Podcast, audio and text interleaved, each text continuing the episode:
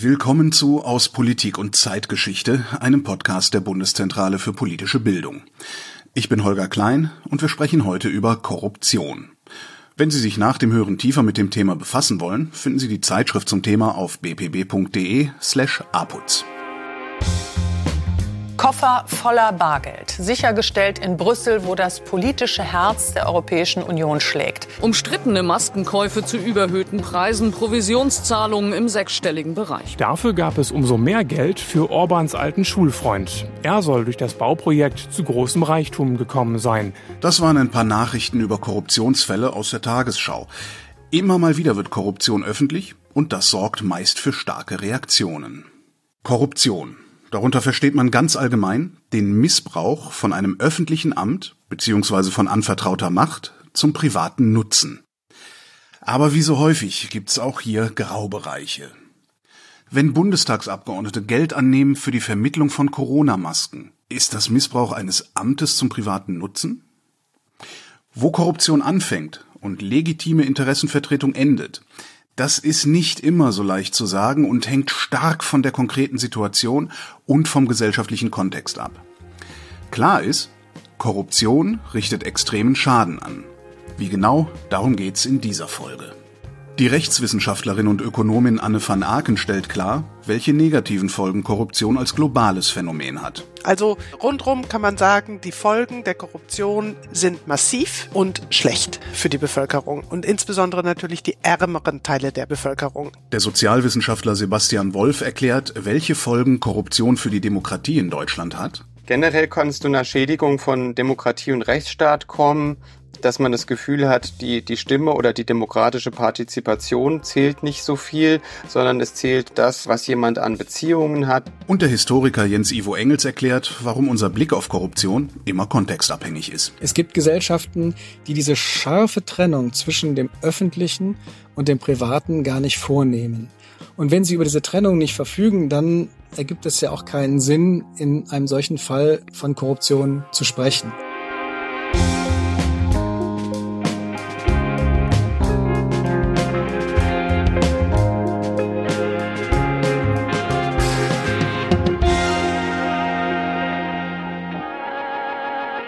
Früher dachte man, Korruption ist Öl im Getriebe eines Staates, die Bürokratie funktioniert nicht gut, dann besticht man halt ein bisschen, dann geht schneller. Nein, es ist Sand im Getriebe einer Volkswirtschaft. Das sagte Anne van Aken. Sie ist Rechtswissenschaftlerin und Ökonomin, Professorin an der Uni Hamburg und forscht zur Korruption im globalen Kontext. Weltweit betrachtet ist Korruption nicht nur ein ethisch-moralisches Problem, sondern wirkt sich stark aus auf nahezu alle wichtigen Bereiche der Gesellschaft. Korruption beeinträchtigt das Wirtschaftswachstum. Was sie außerdem tut, sie erhöht die Einkommensungleichheit. Und das ist auch klar, weil natürlich führt es dazu, dass man zum Beispiel, wenn man die Bestechungsgelder nicht zahlen kann, vielleicht die Kinder nicht in die Schule schickt, vielleicht nicht die ordnungsgemäße Gesundheitsversorgung und auch nicht die Jobs kriegt, die man haben könnte.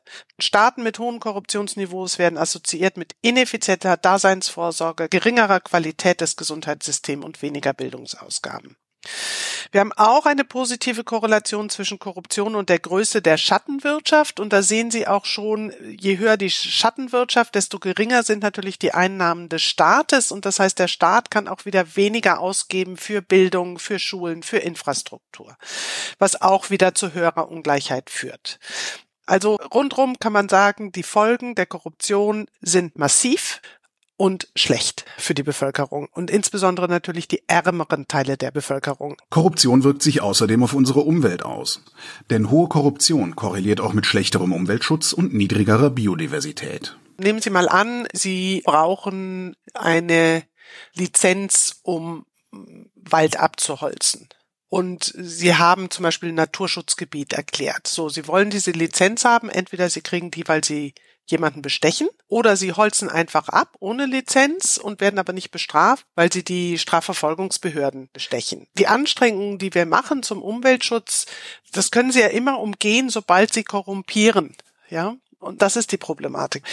Wenn Sie die Gesetze umgehen können, durch Korruption, durch Bestechung, dann sind sie das Papier nicht wert, auf dem sie stehen. Und deswegen ist die Korruptionsbekämpfung so wahnsinnig wichtig. Warum Korruption in manchen Ländern so ausgeprägt ist, dafür gibt's viele relevante Faktoren Was wir finden, ist, dass die Korruption positiv korreliert ist mit Unbestimmtheit und Laxheit staatlicher Regulierung. Also wenn die staatlichen Normen nicht klar sind, dann gibt das natürlich auch eine Öffnung für Amtsträger, eher korrupt zu sein.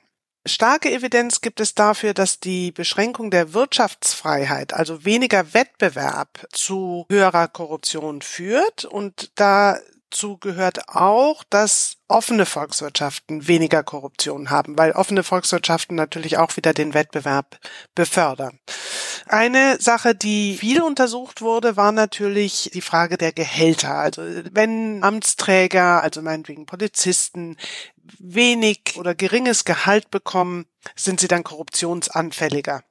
Das findet man in der Tat, also geringere Gehälter im öffentlichen Sektor führen zu höherer Korruption, aber diese Forschung wurde natürlich auch in Frage gestellt, weil wir da die Kausalitäten nicht genau kennen. Es kann auch sein, dass aufgrund der höheren Korruption weniger Gelder zur Verfügung stehen und deswegen geringere Gehälter gezahlt werden. Also da muss man genau hinschauen, was was bedingt. Insgesamt lässt sich beim Thema Korruption häufig nicht sagen, was zuerst kam. Die Korruption oder die wirtschaftlichen und sozialen Probleme eines Landes. Es gibt aber einen Faktor, der Korruption offensichtlich begünstigt, und das sind große Rohstoffvorkommen im Land. Das ist der sogenannte Rohstofffluch. Was wir finden, ist, dass viele Länder, die sehr reich in Rohstoffen sind, gleichzeitig die ärmsten sind dieser Welt.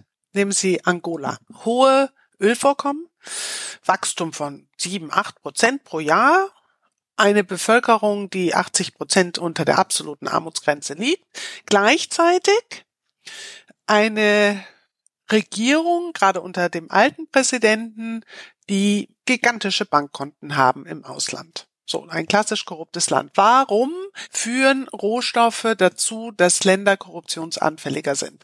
Aus zwei Gründen. Einmal, da geht es um viel Geld und das ist natürlich sehr verführerisch, insbesondere für die Regierung, insbesondere für Autokraten, sich damit ihre eigenen Pfründe zu sichern. Das heißt, die lassen sich bestechen, damit sie Lizenzen an bestimmte Firmen vergeben. Zum Zweiten führt es dazu, dass der Staat Einnahmen hat aus diesen Rohstoffvorkommen und deswegen nicht auf Steuern angewiesen ist. Und wenn Sie Steuern zahlen, wollen Sie auch mitreden, wie Ihre Gelder denn verwendet werden. Das ist in diesen Staaten nicht so, ja, sondern die Gelder sind halt einfach da. Ähm, sie müssen keine Steuern zahlen und damit wird auch weniger kontrolliert oder die, die Bevölkerung hat weniger Anreiz zu kontrollieren. So wie es schwierig ist, Korruption auf einfache Gründe zurückzuführen, ist es auch schwer, Korruption zu messen. Denn die wenigsten Korruptionsfälle werden wirklich aufgedeckt. Ein Instrument, mit dem versucht wird, das Ausmaß der Korruption in einem Land abzubilden, ist der Korruptionswahrnehmungsindex von Transparency International. Für den Index schätzen Expertinnen und Experten die Korruption in einem Land ein. An der Spitze des TI Korruptionswahrnehmungsrankings finden sich insbesondere Staaten mit starken rechtsstaatlichen und demokratischen Institutionen wie Finnland, Norwegen und die Schweiz an der Spitze. Am Ende des Rankings stehen insbesondere Staaten, in denen staatliche Institutionen zerfallen und die von gewaltsamen Konflikten geprägt sind, also Syrien, Südsudan, Jemen, Libyen. Das sagt uns aber natürlich noch nichts über die Kausalität. Haben Failed States hohe Korruption, weil der Staat bzw. das Rechtssystem fehlt, oder führt Korruption dazu, dass ein Staat zusammenbricht? Auch die einfache Gleichung Demokratie gleich keine Korruption die geht nicht auf. Autokratien können starke Staaten sein, also auch Korruption bekämpfen. Das versucht zum Beispiel China, die sind auf diesem Korruptionswahrnehmungsindex auf Platz 45. Und wir haben Demokratien, die einen hohen Korruptionsgrad aufweisen, wie zum Beispiel Indien auf Platz 85 oder Südafrika auf Platz 72. Also Kausalitäten sind schwer empirisch festzustellen. Die Theorie kann uns aber so ein bisschen was darüber verraten. In vielen Autokratien müssen die Autokraten ihre Machtbasis füttern. Und das passiert oftmals zum Beispiel durch die Vergabe von Lizenzen, also in der Inlandskorruption. Oder sie sichern sich ihre eigenen Pfründe, indem sie sich bestechen lassen, zum Beispiel von Auslandsinvestoren. Also ich würde sagen, es gibt eine Tendenz dazu, dass Autokraten, insbesondere wenn sie die Rechtsstaatlichkeit nicht beachten, was sie nicht unbedingt gerne immer tun, korruptionsanfälliger sind. Was ich betonen möchte, ist, dass die Rechtsstaatlichkeit wichtig ist für die Korruptionsbekämpfung mehr als die Demokratie. Rechtsstaatlichkeit bedeutet hier vor allem, dass der Staat sich an die eigenen Gesetze hält und Rechtsverstöße von Gerichten und Zivilgesellschaft kontrolliert werden können. Was aus den Zahlen sehr deutlich wird, je unabhängiger die Justiz in einem Land ist, desto geringer die Korruption. Und auch die Medien spielen eine wichtige Rolle. Es gibt eine starke negative Korrelation zwischen Pressefreiheit und Korruption. Also will sagen, wenig Pressefreiheit führt natürlich auch zu höherer Korruption. Das ist auch sofort einleuchtend, weil die Presse, die fünfte Gewalt im Staat, ist natürlich die Instanz, die auch Korruptionsfälle aufdecken kann. Also das Risiko für Korruption für denjenigen, der korrupt ist, wird damit natürlich höher, gerade im Bereich auch der politischen Korruption. Auch international wird viel getan, um Korruption zu bekämpfen. Dazu gehört zum Beispiel die UN-Konvention gegen Korruption, die immerhin 189 Staaten ratifiziert haben. Auch hier gilt, der Effekt dieser Konvention ist schwierig zu messen. Anne van Aken aber meint, ich versuche immer mir vorzustellen, was wäre, wenn es diese Korruptionskonvention nicht gäbe. Ja, dann hätten wir auch kein geeintes globales Regelwerk. Also es haben wirklich fast alle Länder ratifiziert, außer Nordkorea, Eritrea und Syrien. Deutschland hat sehr spät ratifiziert, muss man sagen. Und diese äh, Konvention ist von 2003. Und was sie bewirkt hat, ist, dass die verschiedenen Ausprägungen von Korruption, Korruption an sich ist ja kein Rechtsbegriff, sondern es gibt verschiedene Delikte, wie zum Beispiel Bestechung oder Vorteilsannahme oder äh, Handel im Einfluss, Trading in Influence. Also es gibt viele verschiedene Ausprägungen von Korruption, rechtlich betrachtet. Und die werden nun als schlecht dargestellt. Das darf man nicht machen. Die Länder dieser Erde haben sich darauf geeinigt, dass das etwas ist, was wir nicht wollen. Korruption ist aber nicht nur global betrachtet ein Problem, sondern durchaus auch in Ländern wie Deutschland. Das erste Gesetz zur Bekämpfung von Korruption in der Verwaltung und Justiz ist hier 1997 in Kraft getreten. Zuletzt wurde der Blick stärker auf die Bestechung von Abgeordneten gerichtet und eine Reform des Lobbyregisters soll künftig zum Beispiel für mehr Transparenz sorgen. Das sagt Sebastian Wolf. Er ist Professor für Sozialwissenschaften an der MSB Medical School Berlin.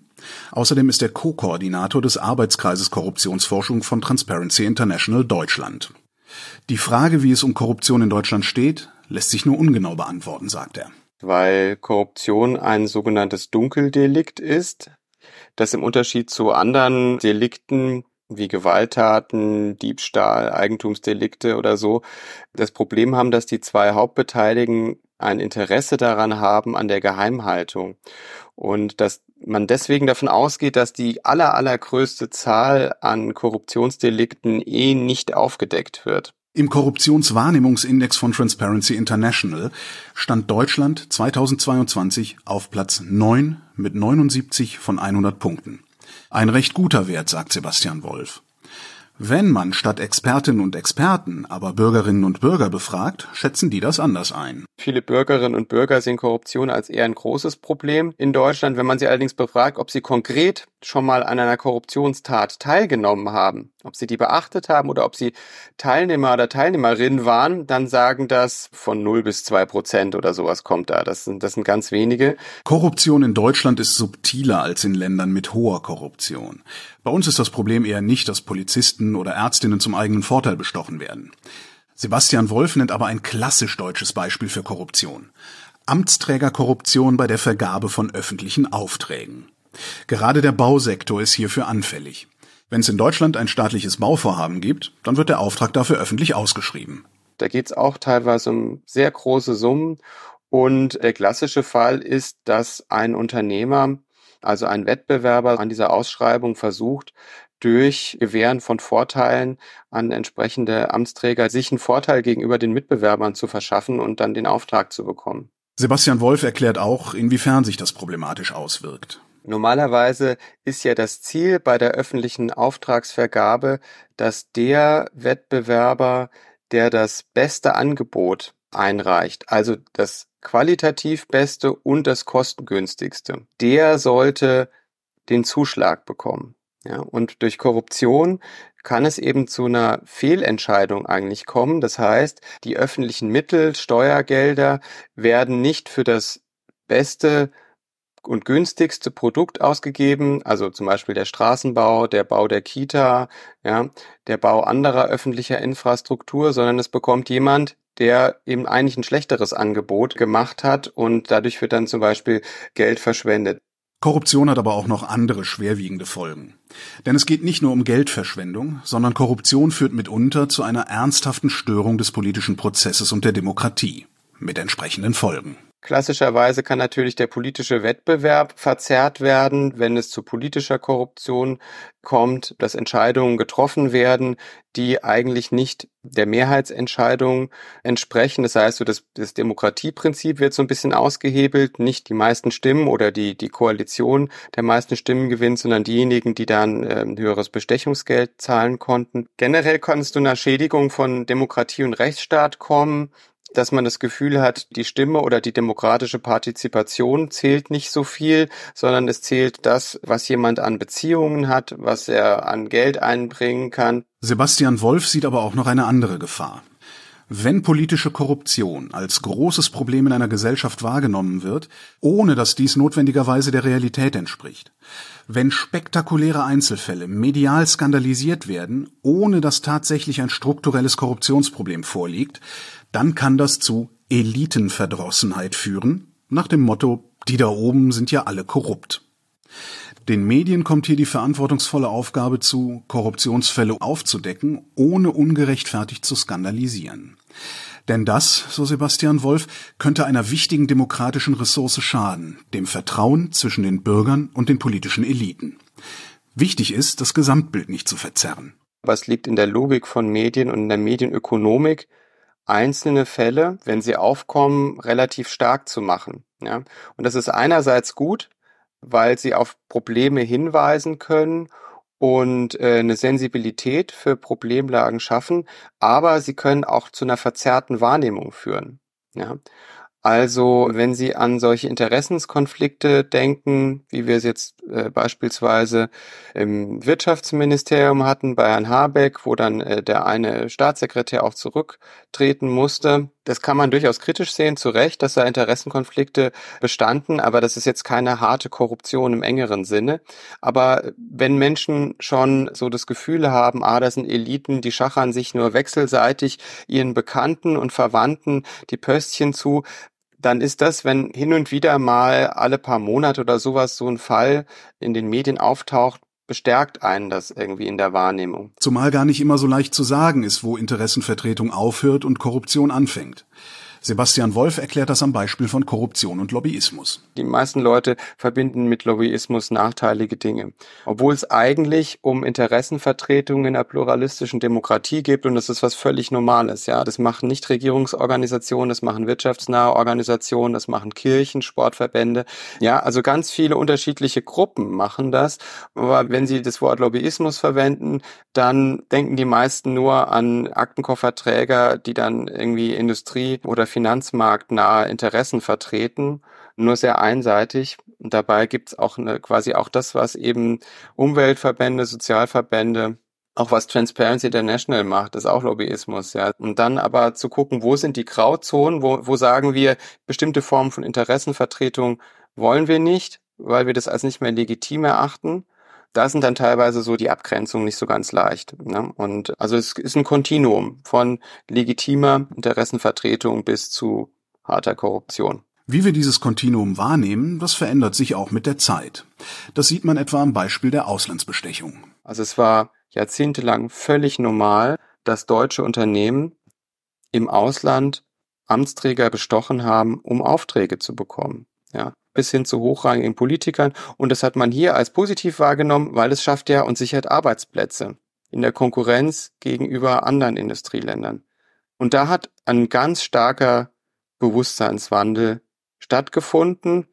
Und Ende der 90er Jahren wurde das dann auch schrittweise verboten. Es war jahrelang sogar steuerlich absetzbar. Sie konnten diese Bestechungsgelder steuerlich absetzen als nützliche Aufwendung. Ja, und das ist vielleicht ein sehr, sehr gutes Beispiel, um zu zeigen, wie sich ein Bewusstseinsverständnis verändert hat, dass man jetzt heute sagt, es ist auch schlecht, im Ausland zu bestechen, weil wir den Wettbewerb verzerren und weil wir dort im Ausland auch die Demokratie und den Rechtsstaat beschädigen und vielleicht gerade das auch noch in Ländern, die ohnehin nicht besonders starke Demokratien sind, dort teilweise sogar noch Autokraten stärkt, indem man ihnen Geld gibt im Zuge der Auftragsvergabe, da hat sich ein ziemlicher Bewusstseinswandel ergeben. Sebastian Wolf stellt zudem klar, dass wir in Deutschland zwar keineswegs frei von Korruption sind, dass wir aber dank starker rechtsstaatlicher und zivilgesellschaftlicher Akteure kein tiefgehendes systematisches Problem mit Korruption haben. Wenn es unser größtes Problem ist, dass Korruptionsverdacht zu einem gewissen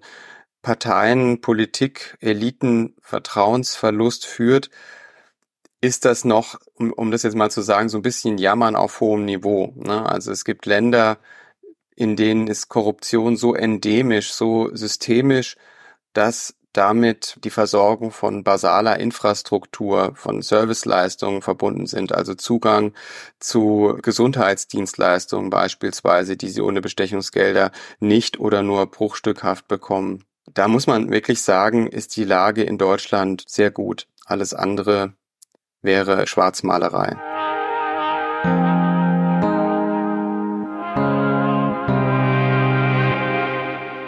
Korruption ist ein Phänomen, das auf vielen Ebenen schwer zu greifen ist.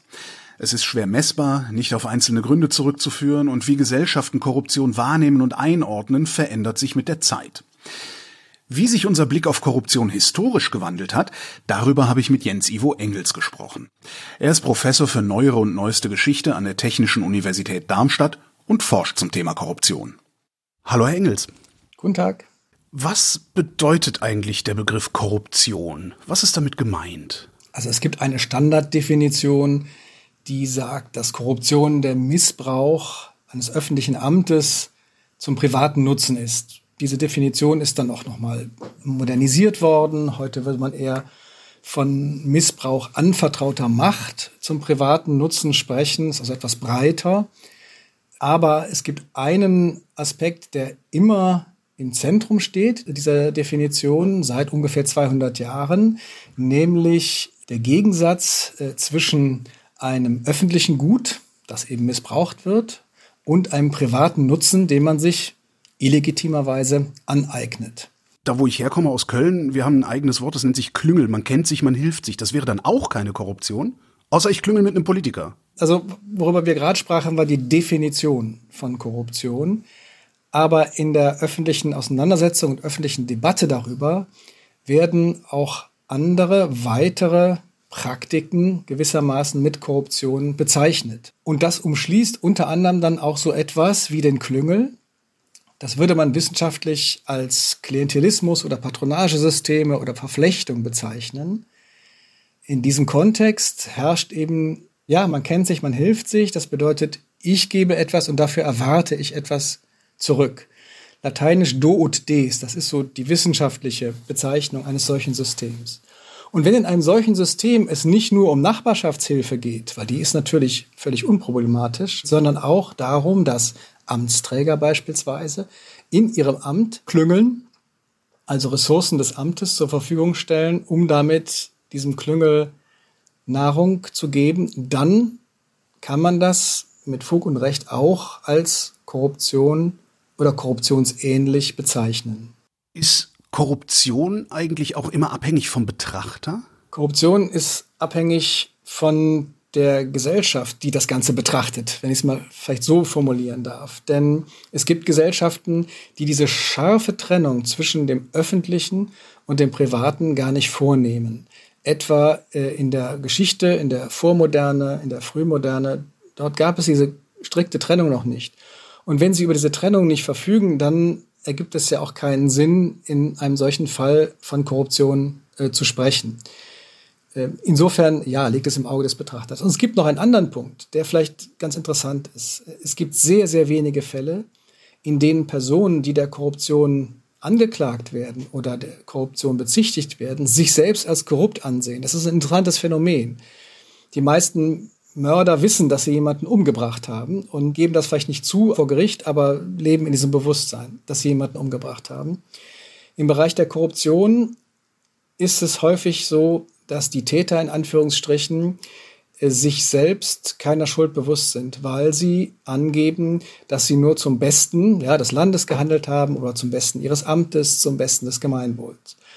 Und das liegt schlicht und ergreifend daran, dass in diesen Korruptionskontexten es natürlich nicht immer einfach ist zu bestimmen, was denn im Interesse der Gemeinschaft oder des Staates liegt. Ich habe in der APUZ in Ihrem Beitrag ein sehr interessantes Wort gefunden.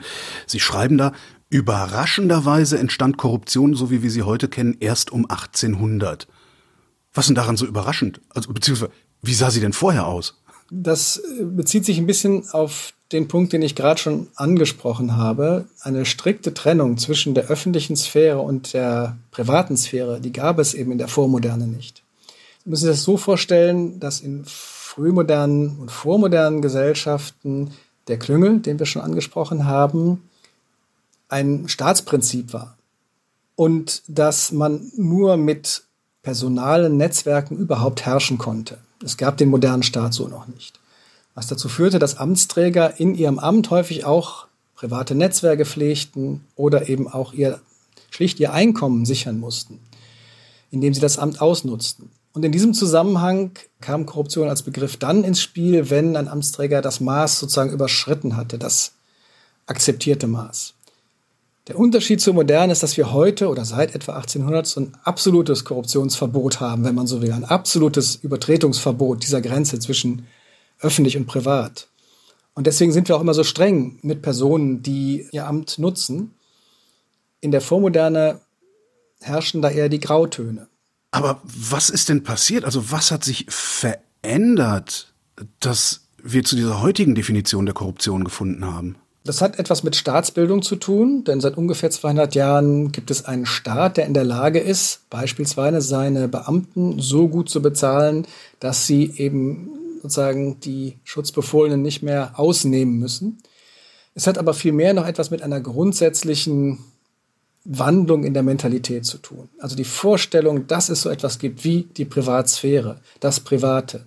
Und dass dieses sauber getrennt ist von der Öffentlichkeit, von dem öffentlichen Interesse. Diese Vorstellung, diese genaue Trennung zwischen Sphären, die ist erst so um 1800 entstanden. Was wir heute für wirklich ganz natürlich nehmen, in Anführungsstrichen, ist eine Erfindung der kulturellen Moderne. Man sagt ja gerne, die Korruption sei das zweitälteste Gewerbe der Welt. Sie sagen, nö, das ist gar nicht so. Kann ich daraus ableiten, dass eine, eine Gesellschaft ohne Korruption prinzipiell möglich ist? Eine Gesellschaft und auch Politik ohne Begünstigungsnetzwerke, ohne Klüngel ist schwer vorstellbar. Aber wir haben seit etwa 200 Jahren dieses Ideal, das wir danach streben sollten. Die Frage ist, wie man damit umgeht, dass man dieses Ideal nicht erreichen kann. Hm? Also man kann daraus die Folge ableiten, dass die Demokratie unmoralisch ist, weil es in ihr nicht möglich zu sein scheint, korruptionslos zu handeln.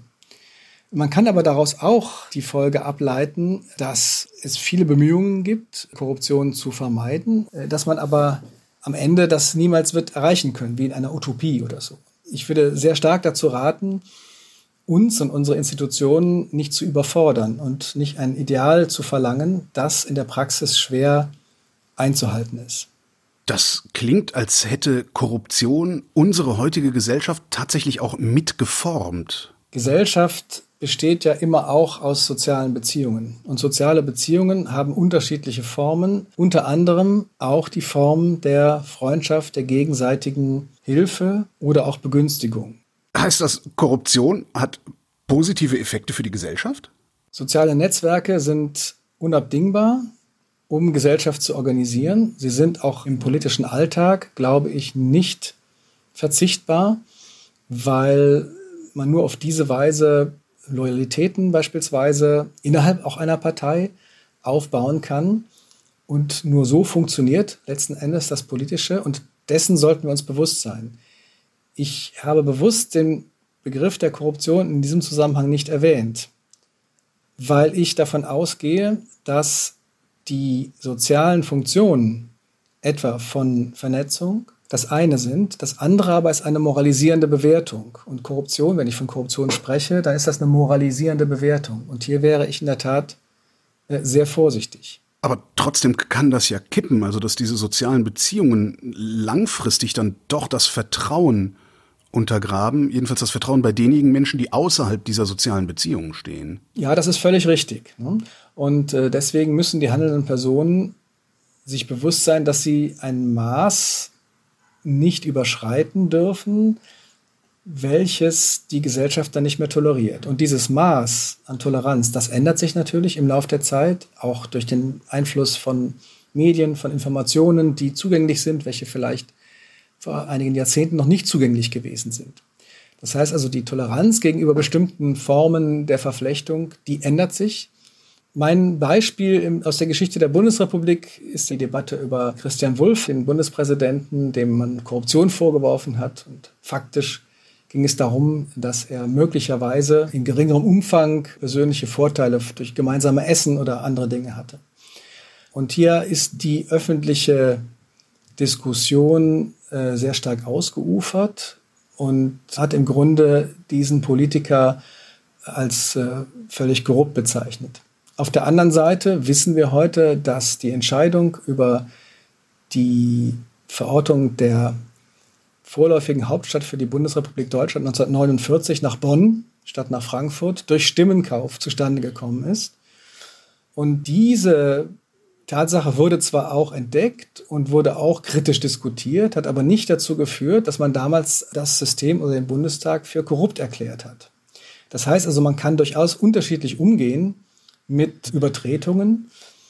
Man kann unterschiedlich selbst dann mit ihnen umgehen, wenn man sie nicht durchgehen lässt, also wenn man sie kritisiert, indem man eben sozusagen den Ruf, hier ist Korruption im Spiel, etwas moderiert. Ich weiß, Sie sind Historiker, die gucken ungern in Glaskugeln, aber kann ich Sie trotzdem dazu bringen, zu gucken, wie es mit Korruption und diesen Netzwerken und diesen Verflechtungen weitergehen wird? Also ich bin fest davon überzeugt, dass beispielsweise politische Macht weiterhin nur in informellen Netzwerken organisiert werden kann. Selbst wenn man ein sehr gutes institutionelles Rahmenwerk hat, wie wir das ja in Deutschland ohne Zweifel haben. Aber das allein reicht eben nicht. Die Frage ist, wie damit in der Öffentlichkeit umgegangen wird. Es gibt so ein paar Hinweise darauf, dass politische Beobachter in den Medien doch zunehmend etwas vorsichtig geworden sind. Allerdings muss man auch feststellen, dass populistische Parteien und Strömungen nicht nur in Deutschland, sondern im Grunde im ganzen Westen diesen Diskurs aufgenommen haben und die sogenannte Elite, das sogenannte Establishment als korrupt weiterhin bezeichnen. Das heißt, diese Diskussion, die wird uns noch weiter begleiten. Es kommt darauf an, dass wir verantwortungsvoll damit umgehen. Also ich glaube tatsächlich auch, dass äh, aufgrund dieser sehr sag mal, strengen Debatte in den letzten 30 Jahren die handelnden Personen vorsichtiger geworden sind und in vielerlei Hinsicht Praktiken heute auch nicht mehr gang und gäbe sind, die noch vor 40 oder 50 Jahren gepflegt wurden. Insofern kann man sagen, diese Debatte hat einen positiven Effekt gehabt.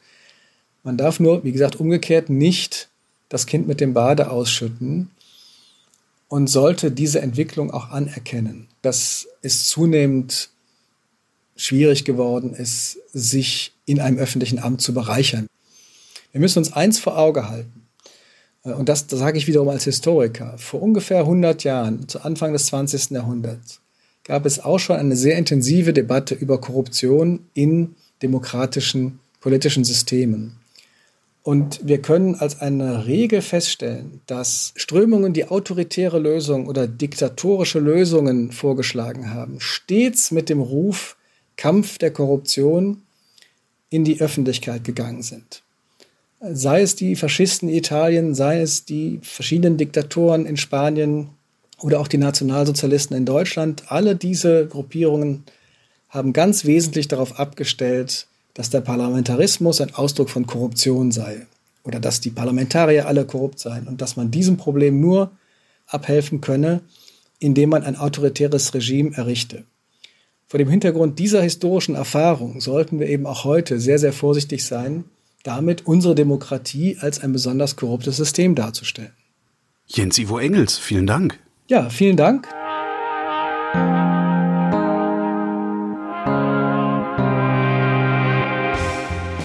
Was wir also mitnehmen können. Erstens. Korruption richtet Schaden an. Und zwar sowohl wirtschaftlich, gesellschaftlich als auch politisch. Um Korruption zu bekämpfen, ist Rechtsstaatlichkeit die wichtigste Voraussetzung. Das hat Anne van Aken erklärt. Zweitens. Korruption ist ein Wahrnehmungs- und Bewertungsphänomen. In Demokratien haben vor allem die Medien die mitunter schwierige Aufgabe, Korruption aufdeckend zu helfen, ohne das Problem systematisch zu überzeichnen. Das hat Sebastian Wolf zu bedenken gegeben. Drittens. Die Einschätzung dessen, was als akzeptabel oder inakzeptabel gilt, ändert sich je nach Zeit und Kontext. In der Vormoderne war Korruption quasi Staatsprinzip. Erst mit der Trennung von Privatem und Öffentlichem wurde sie mehr und mehr als unmoralisch betrachtet. Das hat Jens Ivo Engels deutlich gemacht. Das war aus Politik und Zeitgeschichte.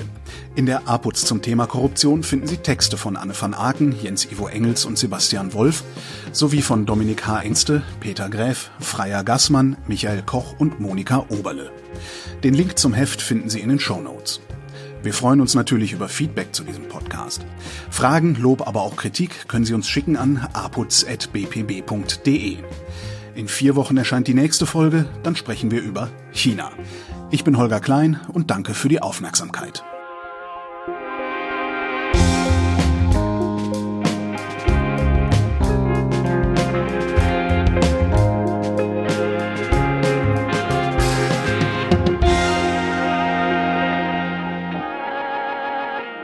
Der Podcast aus Politik und Zeitgeschichte wird von der APUZ-Redaktion in Zusammenarbeit mit Haus 1 produziert.